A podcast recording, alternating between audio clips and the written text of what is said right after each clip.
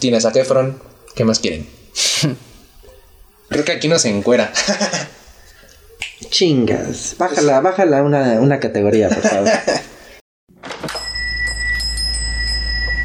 Bienvenido a El Último Videoclub.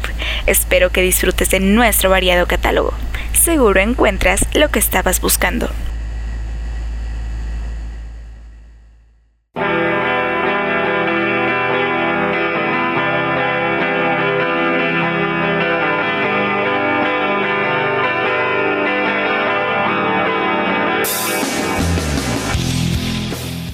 Sean bienvenidos a un nuevo episodio de El Último Videoclub.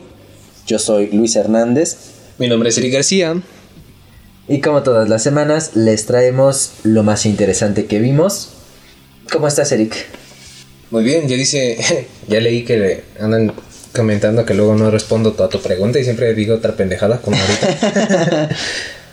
Pero pues bien, pero pues está bien. Qué bueno que sí les importe cómo estoy. Está bien, está bien, aquí andamos. Todo chido, todo fine. Tú cuéntame, ¿cómo estás? ¿Cómo estás esta semana? Ah, bien, fíjate que estoy sorprendido. Estaba revisando las estadísticas del programa y para empezar quiero agradecer a todos los dos personas que nos escuchan fielmente. Eh, es un honor para nosotros. Eso es por ustedes, ¿eh?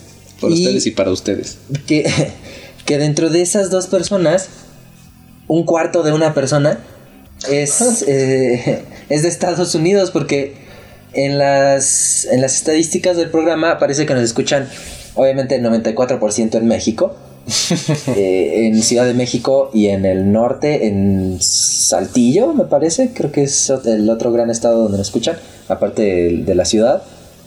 Y aparte aparece España, que ya habíamos mencionado, aparece Colombia y ah, hace poquito apareció Estados Unidos.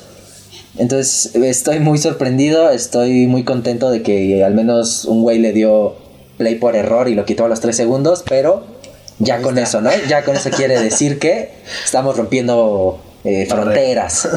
Eso me, me tiene contento. Eh, esta semana vengo mamerto, eh, tengo que avisarlo, desde el vamos. Traigo películas escondidas, eh, tuve que irme hasta el fondo de la tienda antes de abrir para eh, sacar esto que estaba en la repisa de eh, cine de arte. Pero va a estar interesante el programa. Conmigo ya se la saben, va a estar comercialón, no se preocupen. Esto es equilibrado. Él lo repone. Eso de que nos escuchen en otros lados también me tiene emocionado. No me lo esperaba. Gracias a esas tres personas. wow, wow, wow, wow. Neta, les digo, esto es para ustedes, por ustedes y para ustedes. Te digo, aunque le hayan hecho play por error, ¿no? O sea, eso ya quiere decir que le aparecimos a alguien por alguna razón. Y Sí. eso, eso es emocionante. es parte del target, pero todavía no se anima a escucharnos. Todavía no, se da no cuenta todo. que va a ser fan. Va a ser miembro del club. Ah, Todavía no saca membresía. No, sí, de verdad me da, me da un gusto el poder llegar a, a oídos más allá todavía. Me encanta. Qué bueno que podamos trascender de esa manera, por lo menos, por lo menos nuestras voces ya llegaron a otros lados. Está chinga. Bueno, empecemos con la categoría M, ya se la saben. Esta va a ser iniciada por Power Rangers. Power Rangers, la película del 2017. Cinco adolescentes ordinarios deberán convertirse en superhéroes cuando se enteran que en la pequeña ciudad donde viven, Angel Grove, y el mundo entero están a punto de ser borrados de la existencia por una amenaza alienígena. Bien, empecemos. Por obvias razones y por nuestra edad, nosotros fuimos fans de los Power Rangers. Nos encanta. Sí fuiste fan, ¿no? O ya te estoy aventando al, al barco, ¿no? Ok. Sí, le gustó, ¿verdad? Nos gustaron mucho los Power Rangers de chiquitos. ¿Y a quién no? Dudo que algún color no te haya llamado la atención ahí dándose los putados. Lo dudo muchísimo. Aparte hubo de chile, mole y pozole y a huevo A mínimo huevo, sí. viste un Power Ranger que te haya mamado. Los de los dinosaurs de versión Thunder, no sé qué. Hay un chingo, hay samuráis, hay de todo. A huevo no te gustó. Esta película se basa más en los primeros Power Rangers. Mm, la pongo aquí porque no me gustó. Visualmente es muy atractiva. Los efectos. Ya no le salen chispitas cada vez que les pegan. Como en las series. Que eso era algo característico como que chidito, ¿no? Sus efectos. Sí, casi cada que- pelones. 4 de julio en el pecho. Creo que es ese mi problema. Estaba muy acostumbrado a. Obvio, no pido que cada putazo le salgan chispitas. Pero les digo, no me terminó de encantar esta película. Al principio se me hizo pesada. Mm, No terminé de encariñarme con ninguno de los personajes. Más que con el Ranger Azul. Ah, y eso debo de, de admitir. Yo siempre fui fan del Ranger Azul. No tan del rojo. Siempre fui Ranger Azul. En creo todas. Qué raro. Y ya cuando era. Ya cuando estaba más grandecito, siempre. O sea, cuando me empezó a gustar el color negro, siempre era de. Ah, no mames, el Ranger negro. Ah, el Ranger negro. El Ranger negro solo como tres veces, ¿no? Son como especiales. Ajá. Así. Y ya. No sé, cada, quien- cada quien, cada Ranger tiene su super. su- la, la, la. Ya regresando a la película, cada Ranger tiene su personalidad. Mm, de cierta manera funciona. No a huevo todos tienen que ser iguales. Pero no, no sé, no. Siento que no hubo química. No sé, no me gustó. Y hace rato que estábamos viendo lo de los nombres de. Bueno, que estábamos comentando los nombres de, del reparto. Me sorprendió que Brian Cranston es parte del cast. Y, güey, yo nunca me di cuenta que Brian Cranston salió ahí. A pesar de que soy fan, nunca me di cuenta que era. ¿Qué chingada? Hasta se me olvidó su nombre. Sor- ¿Sorgo? Sorgon. Sargon. Sor- Sargon. Sargon, ¿no? Sargon. Sargon. Sargon. Eh, el Ranger rojo. eh, Lentes. Guau, ahí sí fue lo único que me sorprendió. Ya acá arreglando este pedo. A mí la verdad me gustó. Me gustó bastante eh, Power Rangers. Eh, se me hizo una aventura más entretenida del grupo adolescente. Creo que sabe perfectamente lo que va a hacer, o lo que busca. Es como una reinvención para generaciones más jóvenes, un poquito más sobria. Un poquito nada más, tampoco, tampoco busca ser hombre de acero. No la vi pedo, ¿no? Este, me gusta, me gustó mucho el diseño, la verdad, eh, de los trajes, eh, de los, de el- los robots. ¿Cuál fue el nombre? Eh, Megazord. los me- el Megazord. Sword y Megazord. Ajá. Ajá. Me gusta que le da eso, ¿no? Un poquitito. Es que te digo, realmente no es mucho, pero se agradece. eh, le da como un poquitito más de dimensión a, a los Rangers que ya conocemos. Un poquito más de mitología. Porque realmente, si te fijas, no sabemos mucho de los Rangers como tal. Simplemente un día. Necesito adolescentes para proteger la tierra. ¡Ah, yo les busco! O sea, el intro de la, de la serie es todo lo que sabemos. Y el primer capítulo de Mighty Morphin Power Rangers. Pero de ahí en fuera no sabemos absolutamente nada. No hay como una mitología rica para explorar ahí. Y siento que la película nos otorga un poquito de eso. El saber de dónde venía Sorg, Sorgon, Sod, no me acuerdo cómo se llama. Este, el saber como de dónde venía, quiénes fueron Rangers antes que ellos, ¿no? Porque pues no era la primera generación. Exacto. Y eso, te digo, esos elementitos me hicieron muy interesantes. Me cayeron bien los personajes, nada espléndido, nada del otro mundo, pero me, me- me cayeron bien. Eh, guapillos, obviamente todos.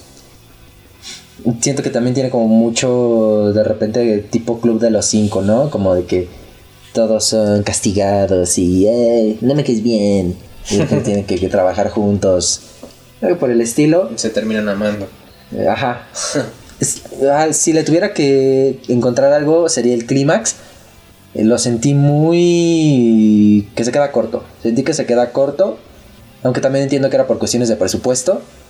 Pero el hecho de que simplemente fuera una agarrada de putazos en un pueblito, como que visualmente no me causa nada, no me atrae. Que es, por ejemplo, mi problema con Thor, ¿no? El, el tercer acto de Thor. Ah, no mames. Eh, Yo tampoco lo disfruté. Hacer, hacer un- una agarrada de putazos, porque ni siquiera es una pelea chida, o sea, simplemente son aventar putazos. Sí, a- porque a aparte ver se cuál cae.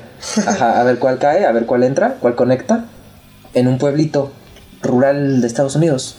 No, no sé por qué jamás me ha traído Mejor disparen, sí. esa. Así, mejor dicho, es un western. Nunca me ha traído ese escenario para un tercer acto. No.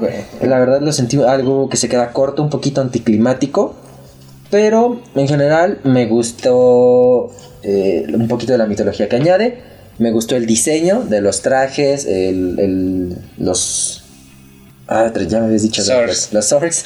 Y los swords. Y los Swords. mega swords. Me, me agrada que siguen buscando maneras de reinventar a los Rangers, ¿sabes? Porque es algo que pues tiene 20 años, 25 años, si lo pensamos, creo que 30. Sí, no mames, está más viejo que nosotros. 25, 30 años. Y me agrada que sigan intentando, buscando maneras de, de renovar, de darle nueva vida a, a esta saga que la verdad tiene mucho potencial. Yo recuerdo haber estado completamente obsesionado con eh, lo que obviamente vi Mighty Morphin y vi Alien Morphin y, to- y todo lo que vino después, eh, Power Rangers Zeo, Power Rangers Lost Galaxy.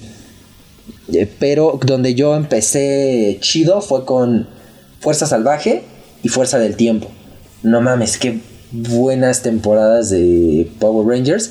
Y ya cuando me volé la puta tapa de los sesos, fue con Super Patrulla Delta. No ¿Speedy? mames, güey. Era, era mi top, güey. Era mi, mi fantasía. Power Ranger, Que de hecho tuve mi, mi cosita cuadrada con la que se transformaban.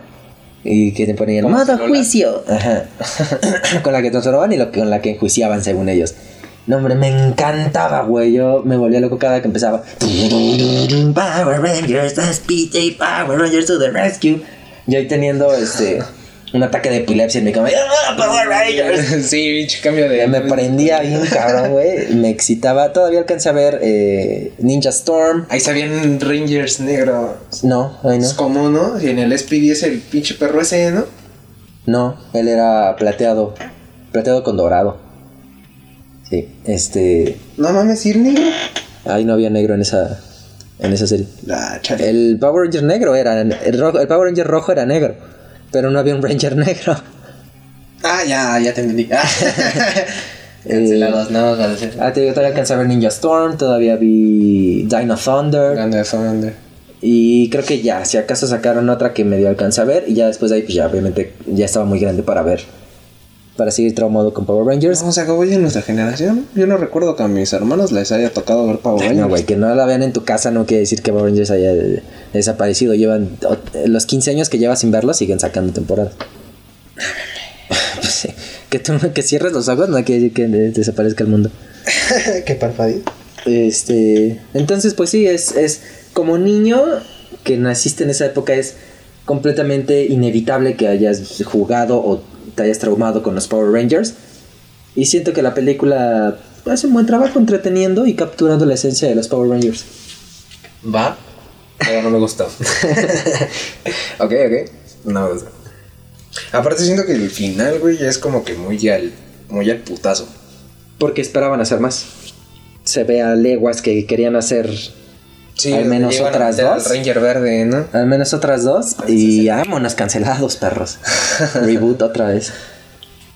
Sí, ese- sí, porque se ve que querían meter ya después al verde. Y ya, eso es puti gama de colores. El Power Ranger café y acá.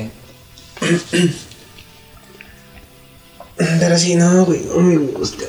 No me late. La villana, mira, como villana se la paso, pero se me hace más, se ve, la veo más como villana de Aquaman que como villana de Power Rangers. Que obviamente cada villano de Power Rangers era una puta deformación super pasada de lanza y luego sí tenían unos diseños que te cagas y otros que dices, ay güey, qué pedo que es eso. Sí. más que nada los más vergas sí tienen un diseño que te cagas, ¿no? O sea, como de, ay, su puta madre". Me late- Creo que me gustó más el Megazord que cada Sword por separado. Ya juntos, pues, mínimo tomaba más forma y color, creo yo. Pero sí, no, no me terminó de gustar. Se me hace entretenida. Se me hizo muy entretenido todo el lapso de preparación ya de ellos como tal. Para lograr ser un ranger. Eso me gustó más. Fue lo que más me, me llamó en general. Lo demás vi conexión entre ellos, más bien. Porque todo lo demás sí no se me hizo entretenido para nada. Bueno, Power Rangers. Si les gusta, si tienen esa nostalgia, si son, si eran tan fans como nosotros, que teníamos nuestras capitas todas piratitas y, y con su gorrito, De mercado. pues corran a ver Power Ranger. Primero vayan por su Fayuca de los Power y después regresen ya bien emocionado. Pues lo prometido es deuda. Yo vengo de Mamerto y el día de hoy les traigo Le Bon Femme o Las Buenas Mujeres, que es una película francesa de 1960 dirigida por Claude Chabrol y cuenta la historia de un grupo de mujeres parisinas tratando de encontrarse a sí mismas en, en esta época y en este lugar. No voy a decir mucho, no puedo decir mucho. Va a ser de mis reseñas más cortitas como Drugstore Cowboy. No le puse mucha atención, me aburrió al instante. Ya, ya cuando desarrollas tanto callo como un servidor, eh, modestia aparte, obviamente. En cuanto pones una película y ves las primeras, las primeritas escenas, ya sabes cómo va a ser más o menos el tono, el ritmo y si te va a atrapar o no conecta contigo. Y en cuanto empezó, sabía que no me iba a gustar. En efecto, no me gustó. Obviamente le di sus 25-30 minutos, respectivos minutos al principio para darle la oportunidad de que me atrapara. Después, no, simplemente no. Eh, obviamente la vi toda, la dejé, mm, pero ya no le puse mucha atención. Porque siento que si quitas una película no tienes el derecho de decir si te gustó o no te gustó de manera eh, profesional o de manera Correcta, ¿no? Ajá, o sea, porque la puedes quitar, obviamente, es más, deberías quitarla. Pero uno que es ya enfermo con TOC y, y, otras, y otras cosas, eh, es- siento que si la quitas, no puedes decir, o sea, a lo mejor hubo una escena justo al final que redime toda la película, o a lo mejor cambia de tono, qué sé yo. Pero si la quitas, Pinche giro 360 que Ajá. no esperaba. si la quitas, puedes decirme que no te gustó, claro, pero no me puedes argumentar por qué no te Ajá. gustó hasta el final. Entonces, eh, siempre que veo una película, aunque me reviente las bolas, la termino de ver. Y esta no fue la excepción. No me atrapó, es, no soy su objetivo a lo mejor. A lo mejor siendo una mujer parisina me parece una película fascinante, pero como no lo soy, pues nunca comprendí siquiera la trama, no vi que pasara algo alguna vez. Solo vi personas caminando por ahí, hablando en blanco y negro. Eh, si le pudiera rescatar algo, pues sería sobre todo que eh, es de lo primeritititito de la nueva ola francesa que se dio en los 60. Eh, no sé bien si forme parte como tal o, o lo que sí estoy seguro es que es al menos el antecedente directo, lo que se dio inmediatamente antes de, pero está ahí en, en la línea, eh, porque recordemos que en Francia, a mediados del siglo XX, se da este aburguesamiento, si lo quieren ver así, del cine, eh, este conformismo y este cine muy, digámoslo así, mediocre, digámoslo como es. Y es entonces cuando eh, la nueva ola francesa y los cineastas que ahora ya son reconocidos como Jean-Luc Godard deciden aventarse al cine y decir, no, ¿sabes qué? Yo voy a hacer este pedo que va a ser diferente, va a hablar de otras realidades, etc. Voy a experimentar con el guion, con la dirección, con la edición. Y siento que esta película es un poco de eso, eh, aunque no le encuentro nada más. Mira, pensé que no, no me ibas a hacer ver otra película que me aburriera tanto como Michael. y venga, y sí pudiste. Yo siempre rompo límites. No mames. Mejor me hubiera aventado otra vez las dos del stand de los besos, güey. Besos de verga. Pero bueno, dejémoslo. Porque así como yo les traigo lo más comercial de Netflix, Luis le trae los más, lo más escondido de Europa. Pues en esta ocasión no, no sé qué rescatar, si son mujeres, si son francesas o si son mujeres francesas y les interesa un poquito lo que acabo de mencionar, pueden ir a ver Power Ranger. Power Ranger, porque le, porque Le Bon Femme no.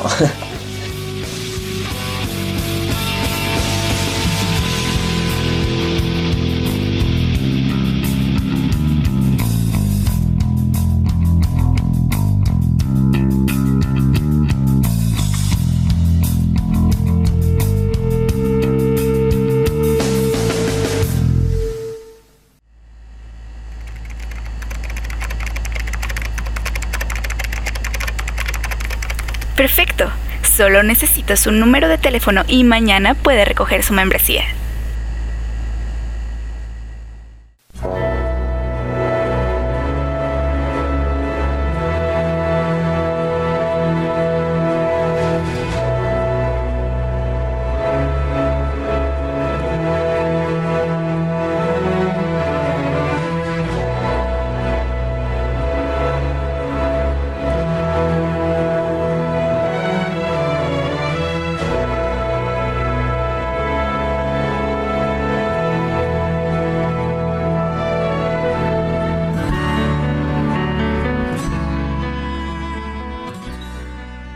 Después de demasiados episodios, les vuelvo a traer una película animada.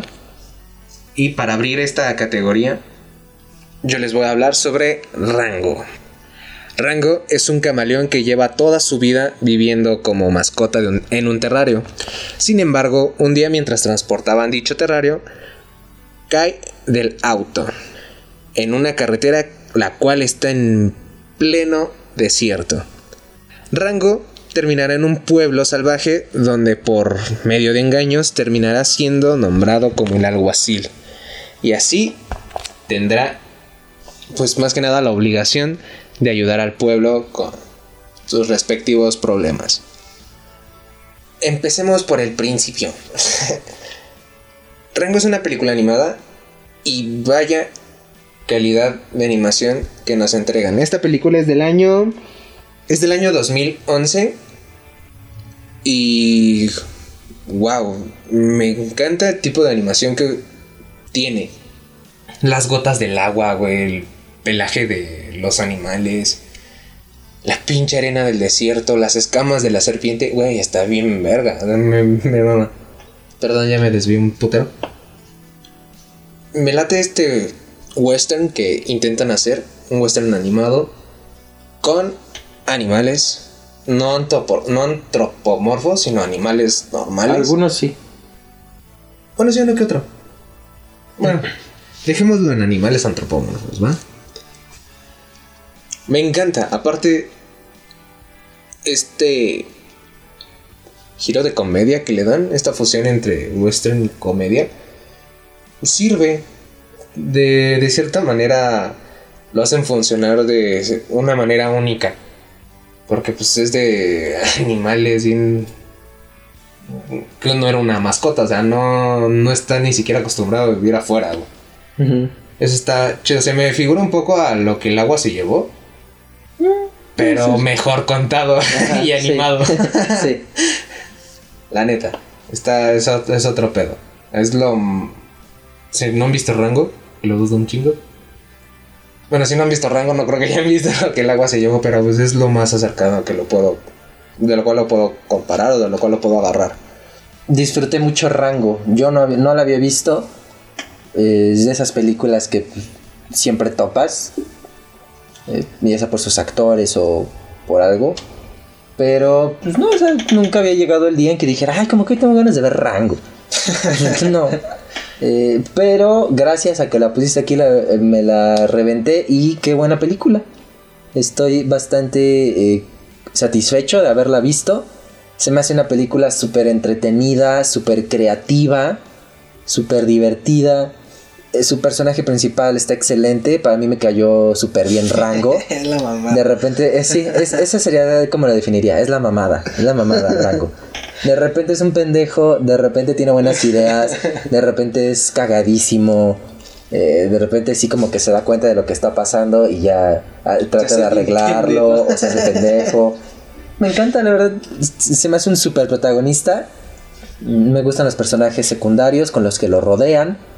Eh, la animación es bellísima, porque aparte es eso, ¿no? Está como en un punto medio entre que las locaciones se ven muy reales y trabajaron mucho en el aspecto del desierto y que todo se veía seco y porque ah, de verdad hasta la vez si te da sed, güey, te quieres bañar Sí, o no algo. mames. Como, "Mam, dame agua, güey, lo que sea. Está cachándote gotas de Ajá. te secan los ojos de nomás de verlo. Este, como que le pusieron mucho realismo al- a, a los escenarios, pero el diseño de personajes es también muy juguetón y eso me gusta. Porque si hubieran hecho a los animalitos literalmente como son, o como que hubiera perdido mucho interés, mucho encanto. Y, y- y- tienen como estos diseños un poco juguetones. De repente el cuello de, de Rango parece una Z, es como todo torcido, ¿no? El que hasta te da tortícolis nomás de verlo. Eh, Se me hace muy, muy divertido. El, el- el concepto, el diseño, el guion, el- los diálogos. Me gusta. eh, la verdad me parece un, buen, buen western. Siento que es hasta mejor western que muchas películas grandes gabachas que intentan serlo. Pues ahí tienes a la misma El género solitario, que es de el mismo director, que pues, obviamente intentaba hacer, ser una película de vaqueros y pues no, simplemente no, no. no. O sea, ahí tienes el claro ejemplo. La verdad eh, es un género que cuando se hace bien lo disfruto muchísimo y siento que Rango es un mejor, una mejor película del viejo este que varias películas grandes que lo intentan. Y muy, muy, muy, muy disfrutable. La verdad, muy disfrutable. Qué gran película, qué bueno que la vi. No me arrepiento. Siento que le sobran unos 10, 5 minutitos. Eh, hay, hay unas partecitas donde ya lo sentí un poquito estirado, que no sé si necesariamente aportó algo o que pudiste abordar de una manera diferente, que de repente nos saca un poquito hasta de ritmo en la película, pero fuera de eso se me hace súper entretenida. Eh, bueno, tengo más, pero regresamos. Sí, me, me mama porque. Me, me encanta porque tiene esa sutileza de. de definir cada uno de sus personajes. Tiene su. al, al tonto del pueblo, al. que el tonto del pueblo, pues es el. La gallina con la pinche flecha, ¿no? sí, cierto. Rango, güey, está súper verga. Cada historia que cuenta y los ademanes con los que lo hace, la fuerza con la que lo dice, los tonos, cómo va variando de. ¿Cómo va variando? Y aparte el acento, güey. Putiza, se da cuenta de, del personaje que tiene que ser en este pueblo, luego, luego, no, yo soy Rango, vengo de lo- donde más allá, donde no se ve el oriente. No mames, aparte toda la puta historia, cómo la va, va improvisando, pero va conectando cada pinche hilo y al final le sirvió su puta referencia que era lo de una bala. No mames. Aparte, pinche vocesón que tiene el- la serpiente también hasta así. Joaquín Cosío. No mames. Si te saco un pedo, o sea, si me para de culo, güey, sí me cago. Nada, está muy verga, la neta, me encantó. Sigo admirando la perra animación, güey, no mames.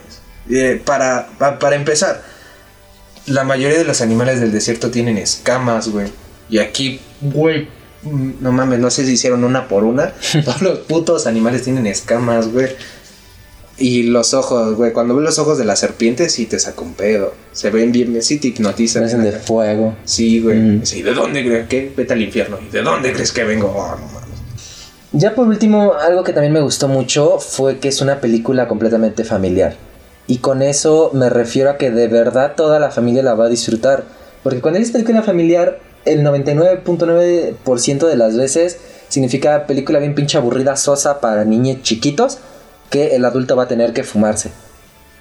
Y que básicamente no va, no va a tener mucho que disfrutar. Y siento que Rango es de esas poquísimas películas que es de verdad una película familiar que los niños van a poder entretenerse sin ningún pedo, que los papás van a disfrutar mucho, que incluso los adolescentes pueden disfrutar muy, muy bien. Y sobre todo que no tiene... No intenta hacer estos chistes de mal gusto tipo Shrek, que la gente confunde por guionismo inteligente. Eh, que piensan que meter chistes de doble sentido en una película para niños es algo inteligente o algo cómico. No tiene eh, chistes de pedos, chistes de eructos, chistes de caca. Si acaso creo que alguien se echa un pedito o algo por el estilo, cuando se, cuando se asusta y suelta un pedito, creo que es lo máximo que hace. Pero no, no subestima a los niños. O sea, claramente es una película que es para toda la familia y no subestima el- la inteligencia y el humor de los niños. No les pone chistes de pedos, chistes de caca, chistes de eructo, chistes de... pues, ya, ya sabemos, ¿no? Sabemos perfectamente a cuáles me refiero. Eh, Chistes de inodoro. Chistes de James Gunn. y eso, eso a mí me encantó, la verdad. Que respeta a su, a su audiencia, tanto a grandes como a chicos, y busca diferentes maneras de hacer reír y de ser entretenida, y eso se aprecia muchísimo. Eso a mí me, me encantó. Ahí lo tienen. Les recomendamos ampliamente Rango. Corona verla. No se van a arrepentir. Es una gran película. Se van a cagar de risa en cualquier momento. Y van a terminar amando al personaje. Y si notan el- la referencia a otra película de Johnny Depp justo al inicio, nos dejan un comentario en nuestras redes. Pues para continuar, yo les traigo Swimming Pool, que es una película francesa, coproducción con el Reino Unido, de 2003, dirigida por François Ozon, François y que nos cuenta la historia de eh, Sarah Morton, reconocida en Londres por hacer novelas de misterio y de género policíaco más que nada. Pero actualmente está como, eh, así como todos en la cuarentena, así está ella. y La comprendo. está como bloqueada, como que, ay, ya qué puta hueva, ya me dan hueva mis libros. Y su editor le dice, ah, pues mira, yo tengo una casita en Francia, en la, en la Francia rural, en el campo, muy bonita. ¿Por qué no te vas a dar una vuelta? Un rato, te despejas y escribes. Y le dice, ah, pues sí, pues ándale, puede ser. Entonces ella se va, eh, se la está pasando de, pocas pulgas, ella solita en el campo, eh, todo calladito, una vista hermosa, cuando de repente eh, llega Julie, la hija de su, de su editor, el que la mandó ahí, la cual llega sin previo aviso, no le avisó a nadie, nadie sabe que iba a llegar, y pues ni modo que la corra, ¿no? Ni está en su casa para empezar. Entonces, pues ahora va a tener que aprender a adaptarse a, Julie, se van a conocer y van a ver cómo encajan sus personalidades y en qué desemboca esta, esta relación. Pues esa básicamente es la trama y la verdad me gustó la película, se me hizo muy interesante. Le decía a Eric, yo soy un hombre sencillo. Yo veo que dice thriller erótico y le doy play. Así de simple, me fascinan los thrillers eróticos, me encantan porque juntan chichis y suspenso. ¿Qué más quieres? Tienes todo. Eh, Explótalo nada más. lo que pasa con esta película es que es de todo, no sé, es de todo y es de nada. La música hace un gran trabajo sentando las bases para el ambiente sospechoso, el ambiente de suspenso, y siempre estás como en constante qué va a pasar. Porque, porque cuando escuchas esa música, inmediatamente piensas, ¿no? ¿Por qué? ¿Qué va a pasar? Y entonces cada que ellas interactúan hay como esta musiquita y tú dices, ¿qué va a pasar? ¿Qué va a pasar entre ellas? ¿O, o cómo? y te tiene así toda la película. Y de- entonces de repente es una película sobre esta relación entre dos mujeres, en más un poquito rayando entre relación madre-hija, eh, sobre cómo... Pues sí, sobre cómo las interacciones femeninas, cómo pueden ser las diferentes interacciones femeninas. A veces te habla sobre la sensualidad misma, a veces te habla sobre el destino, a veces te habla sobre... No sé, mil cosas. Yo le encontré como cinco temas que si bien puede hacer que la película sea algo dispersa, pues a mí la verdad me agradó. Eh, si a alguien no le gusta, la verdad sí lo entiendo, lo veo perfectamente por qué. Pero en general me parece entretenida, me parece que atrapa. Y si bien no termina de cumplir lo que parece prometer en un principio, al menos en mi caso no me no hizo que me arrepienta en lo absoluto de verla. La premisa atrapa. Y como dices, verga, sí, quieres saber qué chingados va a pasar. ¿A dónde va a llegar este pedo? Te logra tener sentado, que es lo que importa. Como lo he repetido varias veces. Si a mí una trama sea, para empezar, la trama me llama y ya empezando a ver, me logra tener sentado, me la chuto hasta el final, güey. Si no, antes era de los que quitan la película y ya va. Pero pues ya después con lo que vamos, por lo que llevamos del programa, pues sí, ya las termino. Para empezar, pues para tener de hablar, ¿no? Pero hasta eso lo logra, lo logra y ya me tiene ahí atento para ver qué es lo que va a pasar. La disfruté, hasta eso se me hizo se me hizo tranquila, no no le no le encontré ningún pero. A lo mejor ahorita lo recuerdo porque puta casi siempre me pasa que empiezo a hablar y se me olvida todo lo chingados ya, tenía mi speech ya, en lo que estás hablando ya puse mi speech y de repente se me va el pedo pero me, me llama la atención está, está muy chido aparte como dices ya un thriller erótico pues sí te, de por sí ya te te quedas como de mmm, saber qué, qué tiene para ofrecer pero pues de ahí fuera no, no le encontré hasta ahorita un pero, pero te escucho. Siento que, que ahorita lo recuerdo. sí, ahorita que, lo, ahorita que lo pienso, incluso hasta podría hablar de la violencia latente, ¿no? No sé, es que te digo, siento que hay muchísimos temas como eh, la el uso de la sexualidad, incluso hasta la envidia entre mujeres eh, respecto a la sexualidad ya sea como lo quieras entender, ¿no? Porque siento que la película también te permite pensar en todo ese aspecto que ese tema responde, que ese tema presenta. Porque puede ser el que estén celosas de que se estén dando a, a el güey que ellas querían, o estar celosas de que están haciéndolo con alguien y punto, ¿no? A lo mejor no quieren que lo hagan con otra persona porque hay como esta cierta tensión sexual o incluso hasta, repito, por ser una relación ya un poco madre-hija con tonos ya demasiado psicológicos, a lo mejor hasta un poco del salvajismo reprimido que todos tenemos, de lo que ocultan las personas en la gran ciudad. Ah, no sé, no sé. Te digo, puede que esto te parezca como un, plus para la película, un extra, el que toque tantas cosas, o puede ser como, ay, no mames, no, mm, querías decir mil cosas y al final no me dijiste nada. Nada más. depende de cómo lo vayas platicando, porque igual si te empiezas, así como yo cuando empiezo a dar la sinopsis, güey de, ah, te hablo de esto, de esto, de esto, y ya después me fui hasta la chingada, pues, ahí sí, no, no lo hago bien, no, no, lo, no lo realizas de una manera que dices, ah, no mames.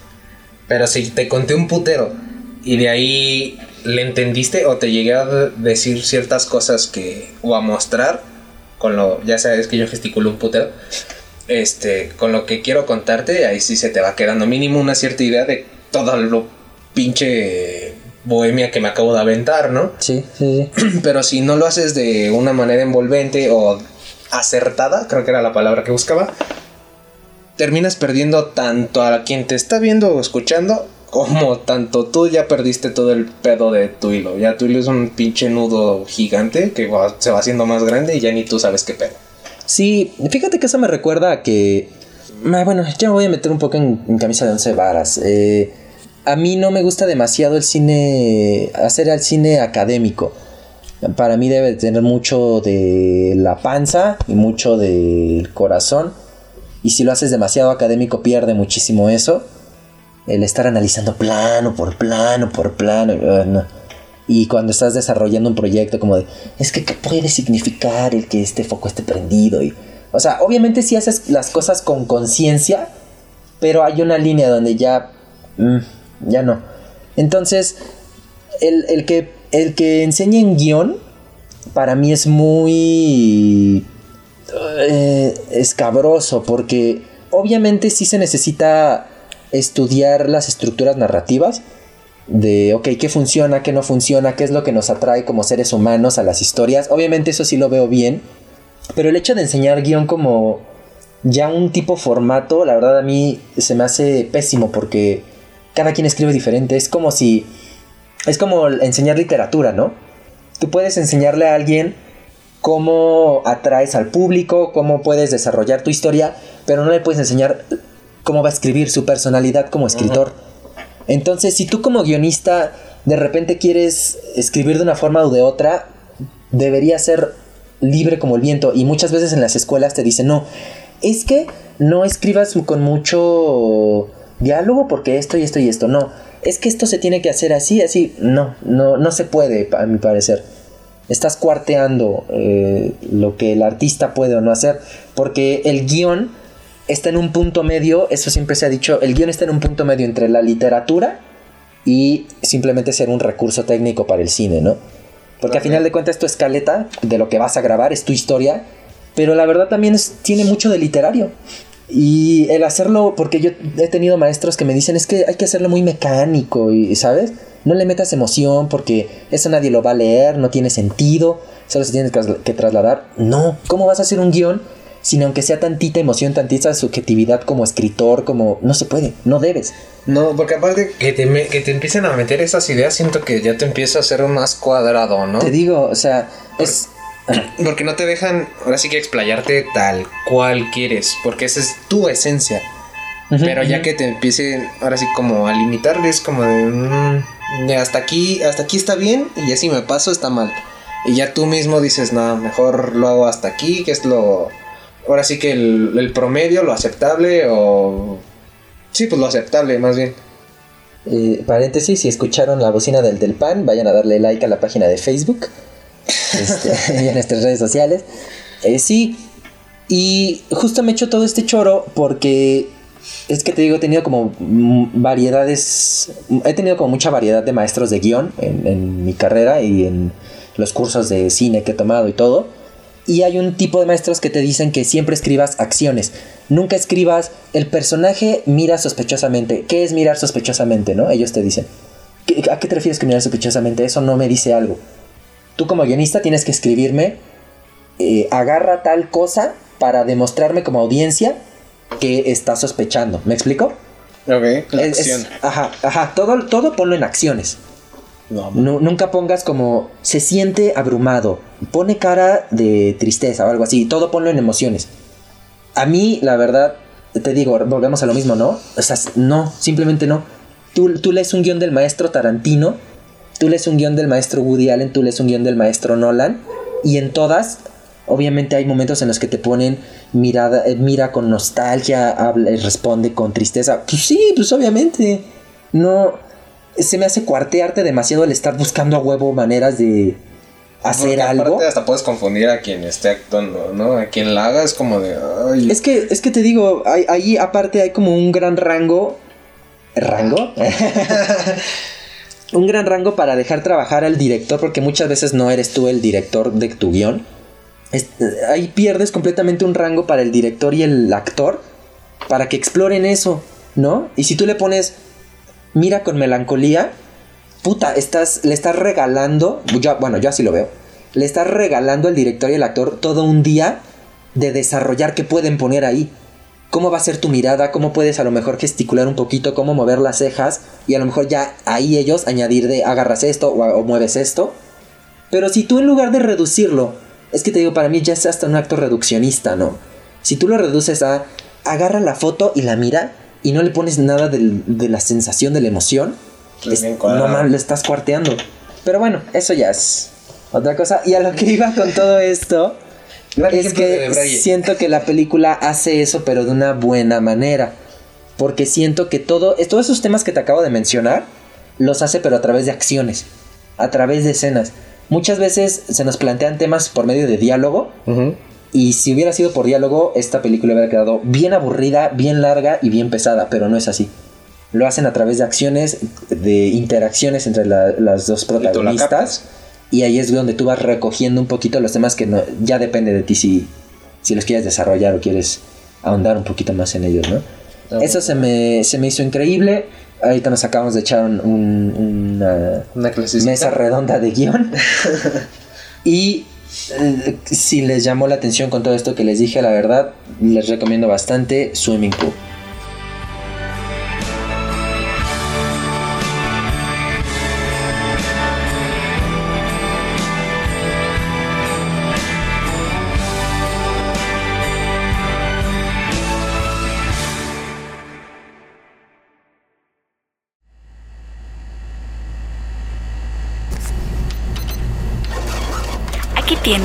Le recuerdo que tiene hasta el martes antes del cierre para regresar su renta. Vuelva pronto.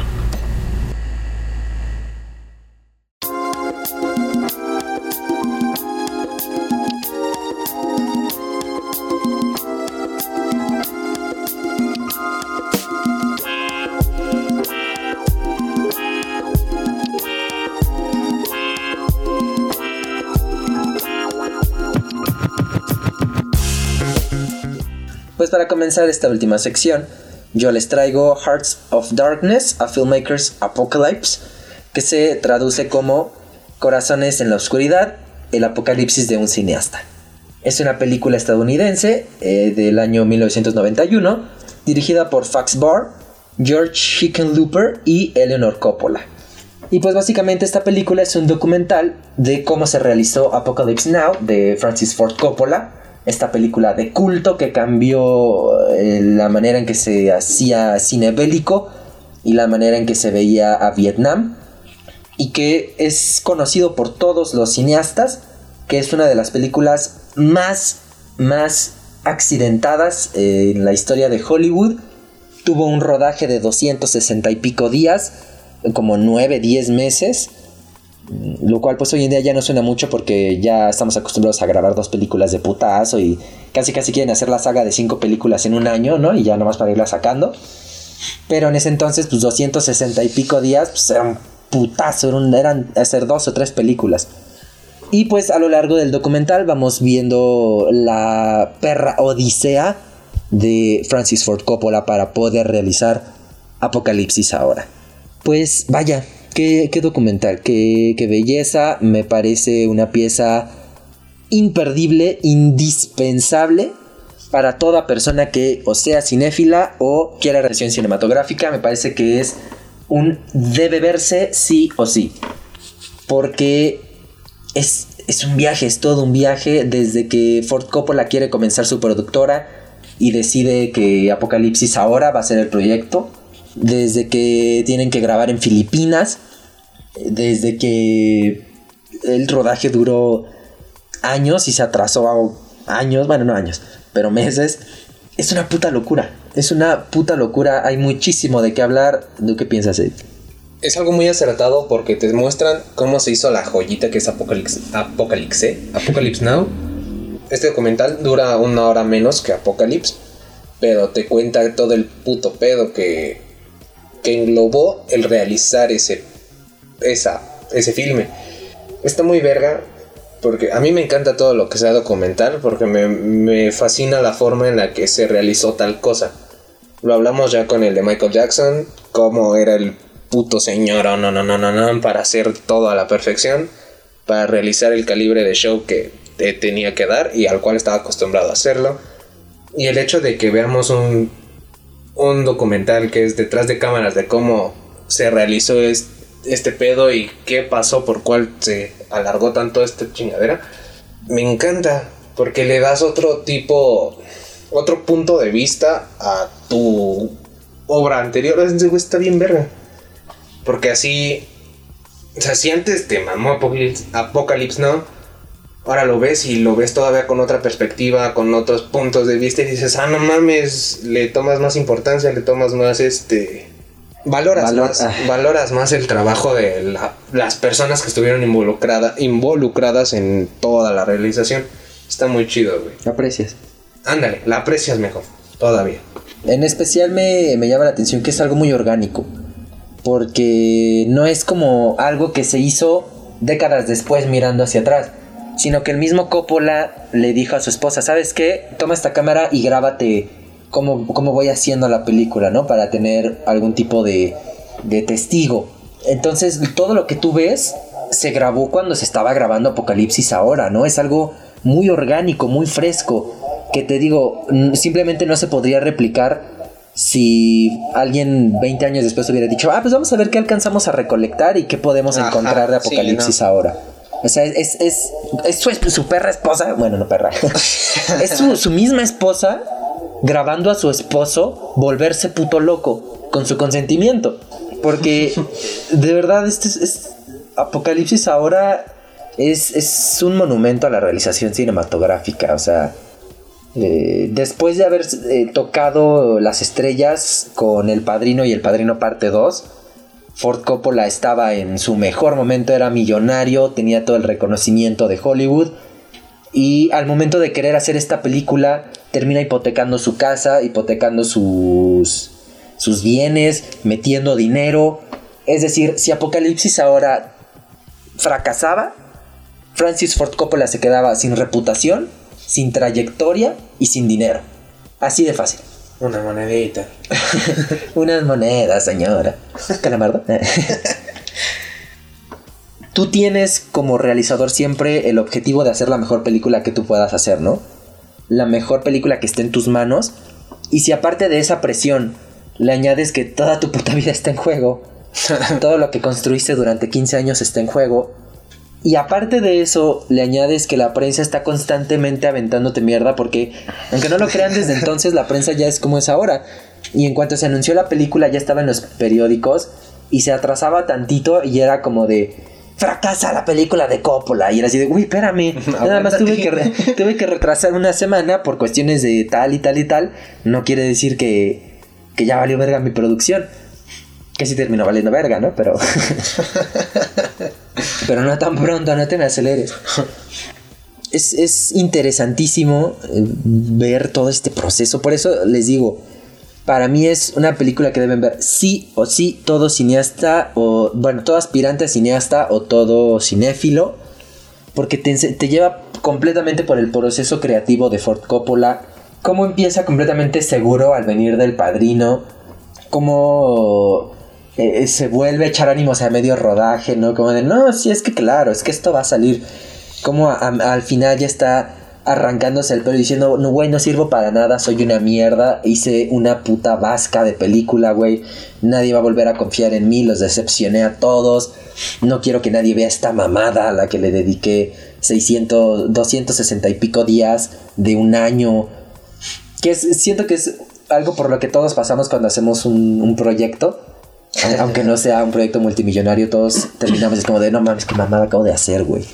Y el ver a un cineasta tan grande y tan reconocido como Coppola, el sentirse igual al momento de hacer una de sus obras más reconocidas, es, es muy curioso, ¿no? Es, es como, como que te muestra otro, otro lado. Eso, eso me, me gustó muchísimo. Y, y sobre todo, volvemos a lo mismo. Yo creo que está mal enseñar una forma de hacer las cosas porque absolutamente todos los artistas y todos los cineastas van a tener formas diferentes de hacer las cosas y eso es lo rico del cine, porque si no todo sería la misma puta película. Todas las historias del mundo ya se contaron, lo único diferente es cómo la vas a contar tú, qué le vas a añadir, qué toquecito le vas a poner. Y es por eso que estoy en contra del cine institucionalizado, ¿no? Como de, no, es que así se dirige, no, es que así es como se escribe, no, valedor. Sí, dame las bases, eso está increíble, los fundamentos. Ajá, para yo apoyar. Y a mí déjame hacer lo que yo quiera. Sí, porque pues así es, así es el, la idea, así tendría que ser. Lo que, lo que se sienta bien es lo que debe ir, así es como yo siempre lo he pensado. Si se siente bien, si se ve bonito y aparte funciona narrativamente, vámonos. Eh, y el documental te sitúa muchísimo ahí porque incluso ves al mismo Coppola tener debates consigo mismo que la verdad muchos aficionados al cine o muchos aspirantes a cineastas hemos tenido al momento de hacer un guion, al, momento incluso de grabar o de editar, en el que estás pensando, es que quiero hacer algo que de verdad tenga sustancia, no quiero hacer cualquier mamada, pero tampoco quiero ser pretencioso, porque el cineasta, no hay peor cineasta que el cineasta pretencioso, que quiere eh, explorar lo más profundo del ser y termina siendo una puta película aburrida de tres horas el mismo Coppola lo dice, él dice, no hay nada peor que un cineasta pretencioso, que te quiere contar, que te quiere explicar el, básicamente por qué estamos aquí y te terminas en una madre aburridísima que si se la pones a tu mamá no le va a entender. Y, y, de repente, y está como en ese debate, ¿no? De, es que si quiero explorar lo que el ser humano vive en Vietnam y si quiero hacer una obra verdaderamente reflexiva, pero no quiero hacer una mamada eh, pomposa y pretenciosa, que se siente la quinta esencia. Verga, es, algo que, repito, siento que muchos eh, aspirantes a realizadores o realizadores o cineastas hemos pasado, o, cinéfilos, y, vuelvo a lo mismo, ver a Coppola dudar de sí mismo de esa manera, siendo quien es, como que te da un poquito de, de esperanza, como de, ok, entonces si puedo, se vale dudar, todos dudamos, Pasa, es normal. ajá, todo es un proceso y hasta el más grande tuvo un chingo de miedo y, dudó y quiso tirar la toalla bien cabrón, ¿no? Me encanta, me fascina, se me hace un súper documental, eh, una pieza imperdible dentro del cine norteamericano. Y les recomiendo para empezar que vean Apocalipsis ahora si no la han visto. Y si ya la vieron, los invito encarecidamente a ver Hearts of Darkness, A Filmmaker's Apocalypse. Para terminar el episodio del día de hoy, yo les traigo Extremely Wicked, Shockingly Evil and Vile. O extraordinari- extraordinariamente cruel, malvado y perverso, como se conoció en España. Y en Hispanoamérica se conoció como Ted Bundy durmiendo con el asesino. Es un drama basado en la historia real de la relación entre Ted Bundy y Liz, una madre soltera que se enamora del asesino serial y pasa años negando sus crímenes. Ya leyendo la sinopsis, como que comprendemos más que nada más se enfoca un chingo en la relación entre ellos dos, ¿no? Porque para empezar, como lo veníamos platicando nosotros hace rato, no mames, no te, no te cuenta ni la mitad ni un cachito de lo culero que llegó a ser en vida. Ted Bundy, un asesino serial, que no mames, hizo mucha, mucha, mucha, mucha, mucha polémica en ese entonces. Aparte de que, no mames, o sea, por sus crímenes, que fue mínimo los que confesó, no creo y dudo un chingo que sean todos. Ese güey era demasiado. Bueno, aparte no sé, porque era demasiado narcisista como para no adjudicarse todos sus. sus crímenes. Era un bien pinche narcisista. Y siento que es algo que. O sea, ya, ya pegándome más a lo que sí estudié, que es criminalística, y que tuve que investigar a un chingo de asesinos seriales siento que es un factor que mm, la gran mayoría tienen, el ser narci- narcisista, ese narcisismo de, ah, yo hice tal cosa, o soy tan la verga que no me pudieron atrapar y no saben ni la mitad de lo que llegué a hacer. Y ya, pues pendejamente diciendo eso, o sea, huevo te hacen que digas qué chingados hiciste. Pero aún así, siento, siento que fueron más todavía. Pero eh, eso no me concierne su modus operandi si era muy muy pensado eso también es algo que caracteriza bien cabrón esos esos güeyes piensan muy meticulosamente las cosas. A ver ahorita me estoy enfocando en la vida de Ted Bundy no en, en la biopic. Pero eh, bueno hablemos de de ella. Nos cuenta sobre cómo fueron cómo fue los inicios de la relación entre Ted y Liz. Y que ella sí de plano tenía la, bueno, tenía la sospecha, pero se hacía la idea de que él no es así, que era totalmente otra persona, dudaba mucho de él, pero no quería aceptar la... No quería ver la realidad o aceptar la realidad de, de quién era él como persona. Me gusta, siento que es ahora sí que alguien que se quedó, que se enamoró muy cabrón de él. Que no mames, era un güey que tenía un putero de pegue. O sea, hablando, no, no refiriéndome a Zac sino de, de Ted Bundy. No sé, en lo personal no se me hace atractivo, pero al parecer sí era muy atractivo para el género femenino. Movía masas, incluso en su juicio fueron como fans, como su grupo de fans, a estar este pues apoyándolo y diciendo, ah, es que yo no creo que sea así, que la chingada, y no mames, era una mierdísima de persona, güey. Tan siquiera el modus operandi que mostraron en el biopic, tanto el más conocido fue ese donde se hacía pasar como alguien, pues con una lesión, ¿no? Que no, te digo, era tan narcisista que el cabrón se hizo pasar, bueno, no se hizo pasar, sino que intentó defenderse él solo.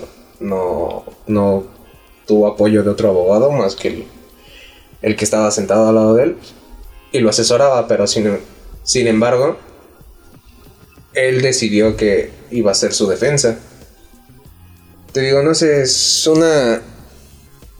¿Cómo se? Fue un individuo tan, tan, tan oscuro y tan retorcido que es muy difícil hablar ampliamente de, de lo que fue.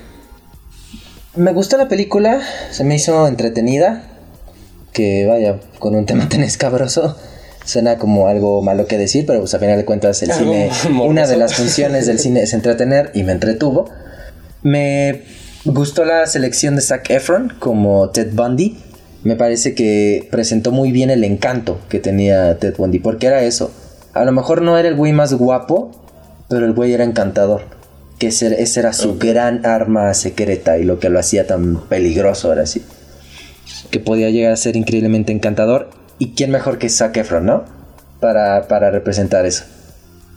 Eh, aunque, no, aunque no sea tan hermoso como, el, como él, creo que sí se parecen mucho sus... Bueno, logró capturar bien la esencia de De- lo que buscaban los, los realizadores. Ahora, como dices, creo que mi mayor problema es que solo se... es que la siento demasiado limitada. Yo entiendo que como cineasta o como escritor busques a qué aferrarte para lograr hacer un hilo narrativo y pues a lo mejor se te hizo muy lógico decir, ah, pues entonces con la pareja que más duró o con la pareja que tuvo más impacto, vamos a recorrer eso, ¿no? Pero la verdad se queda extremadamente retorcida, ah, extremadamente corta, extremadamente corta cuando ves la bestia, la puta maldad encarnada que era Ted Bundy. Porque de verdad, búsquenlo. Ya sea que leanlo en Wikipedia, véanlo en un libro, vean los documentales que existen, o si quieren el leyendas legendarias de Ted Bundy. Pero búsquenle tantito y se van a dar cuenta que este hijo de su perra madre era lo más cercano que ha conocido el hombre a la maldad encarnada. Estaba... No, o sea, no, simplemente no, no hay palabras. Y creo que su título te lo dice perfectamente, pero le queda demasiado grande. Creo que el título era perfecto, extremadamente retorcido, sorprendentemente malvado y vil. Es el título perfecto para la película de Ted Bundy y le queda grandísimo. Le queda grande la yegua. es, es- es muy complicado el, el cómo abordar una película así. Eh, ahorita platicando de bote pronto, pues no sé, se me ocurría como incluso hacer un policía ficticio y que entre al caso de Ted Bundy en alguna ciudad, porque ya ves que se movió mucho por, Un por chingo. un chingo de estados para seguir matando. Que hasta hubo una vez que mató como a tres personas en un solo hotel, ¿no? El hijo de su puta madre, como en do- dos, tres días. O sea, no, de verdad. Eh, a lo mejor que entre como de repente en el caso en algún estado y por medio de este policía ficticio para el que se va a inventar para el guion vas descubriendo como empiezas a investigar quién fue Ted Bundy y, y ves su infancia ves eh, su juventud y hasta llegar al momento en el que ya lo atrapan bien, ¿no? Después que escapó como tres, cuatro veces el cabrón. No mames, también, güey. O sea, era. Era un güey tan retorcido, pero era muy inteligente el cabrón. Es que, no, o sea, es, Muy, es la encarnación de la maldad, güey. inteligente, güey. todo le salía bien, eh, eh, tanto el azar como de sus planes. No, o sea, no. Y te digo, el, el haberlo encasillado en solo la relación que tuvieron, se me hizo un, un error eh, garrafal. Se me hizo tal vez el mayor error de la película. Eh, ¿Sabes qué? Sobre todo porque el director, Joe Berlinger, es el director del documental Las cintas de Ted Bundy. No mames, entonces sí debió de O sea, tú como no, director tienes la obligación moral después de haber hecho ese documental de representar la bestia, la pudredumbre que era Ted Bundy. Tal cual, tal cual.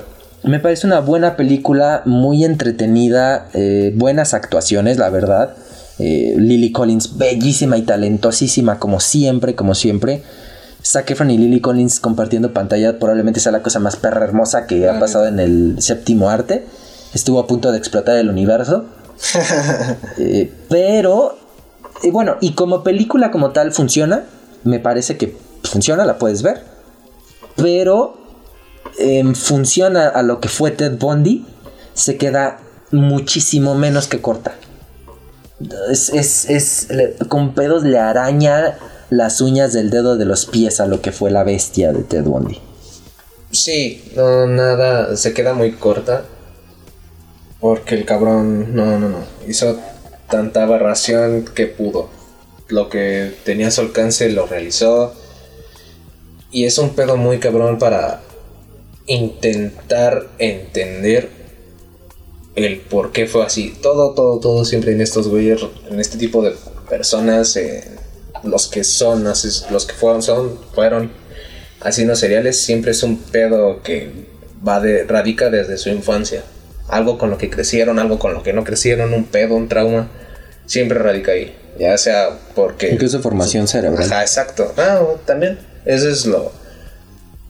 Es como lo más natural, ¿no? Por así decirlo. O sea que no, no le veo lo natural a esto, pero es... Ahora sí que el... Así sonará mamón, pero así naciste. Literal. Pero ya ahora sí que el pedo psicológico y cómo te vas trastornando mientras vas creciendo, ay, ese está súper, no mames.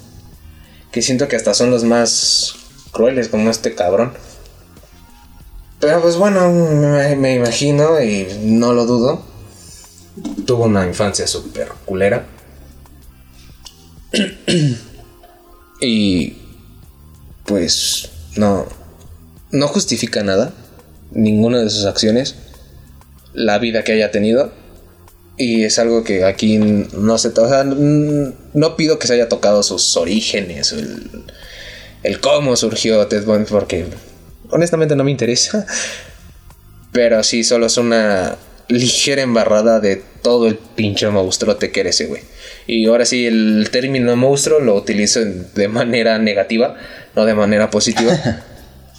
este cabrón sí era un puto monstruo.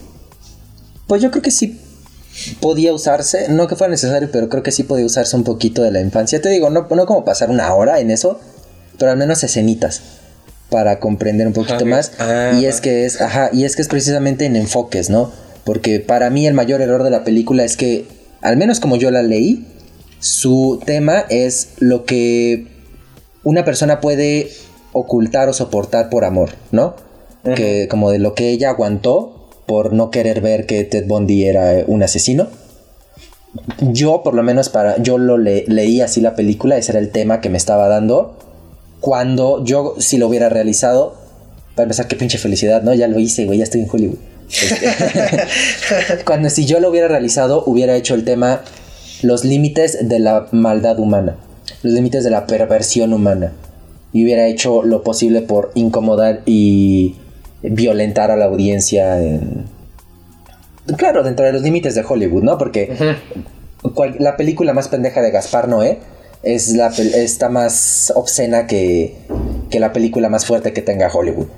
Pero vaya, dentro de los límites de Hollywood, yo me hubiera encargado de escoger como tema los límites de la aberración humana y, hacer a la audiencia tan incómoda y tan violentada y tan eh, sufrida como me fuera posible.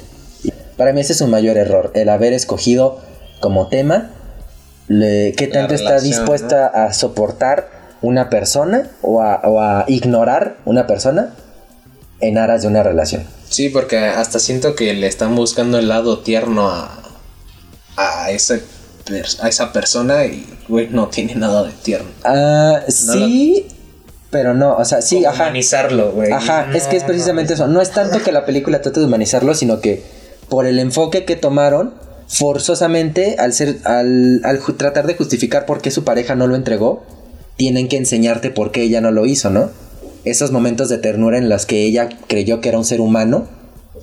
Y es, por eso que lo tienen que hacer. Te digo, es que desde el momento en el que escogen la, temática de la película, hay un error fundamental. Y aparte, pues no lo dudo, ¿no? Cada, cada persona tiene la perspectiva diferente de un ser humano. por eso te digo, o sea, como escogieron la perspectiva de ella, se ven en la necesidad como de mostrarlo más humano cuando pues no para al menos para mí no era no iba por ahí la manera de contar una película de Ted Bundy. No. de nuevo sin embargo creo que es entretenida creo que funciona creo que es una buena película. Solo que ya comparándola con lo, la vida real ahora sí al contrario de lo que casi siempre pasa se quedó muy corta a la vida real. Sí pero sí o sea esto bien pudo haber quedado en el en la peor categoría si nos enfocábamos solo en su vida pero como película como filme es muy bueno, es muy acertado, muy entretenido, a pesar de los temas que está tocando, de la persona de la que se está hablando, pero lo logra hacer de una manera que dices, no mames. Y hasta así dices, güey, no mames, si me hubiera caído chido este pendejo. Ya te acuerdas y dices, no mames, a ver qué acabo de decir. y no, hasta dices, güey, qué pedo conmigo. Seré yo un Se la recomiendo bastante véanla, de verdad no se van a arrepentir. Si, le, si después de, verla les queda la duda todavía de quién es Ted Bundy, ay, si vayan a checarlo. Primero vean esta película, después busquen quién fue realmente Ted Bundy. Y les va a dar un pinche cachetadón en la jeta. De todas se van a quedar boquiabiertos de todas las mierdas que logró hacer. Pero pues nada, disfrútenla, gócenla. Es muy buena película. Coronavera tiene a Zac. ¿Qué más quieren? Creo que aquí no se encuera. Chingas. Bájala, bájala una, una categoría, por favor. Este. creo, creo, no me acuerdo. Creo que sí se quita la playera. Amigos, muchas gracias por habernos acompañado en otro episodio de El Último Videoclub. Yo fui Luis Hernández. Yo soy Eric García. Esperamos que les gusten las recomendaciones de esta semana. Esperamos que hayan encontrado todo lo que vinieron a buscar y nos vemos la próxima. Disfruten de este mes patrio. Nos vemos.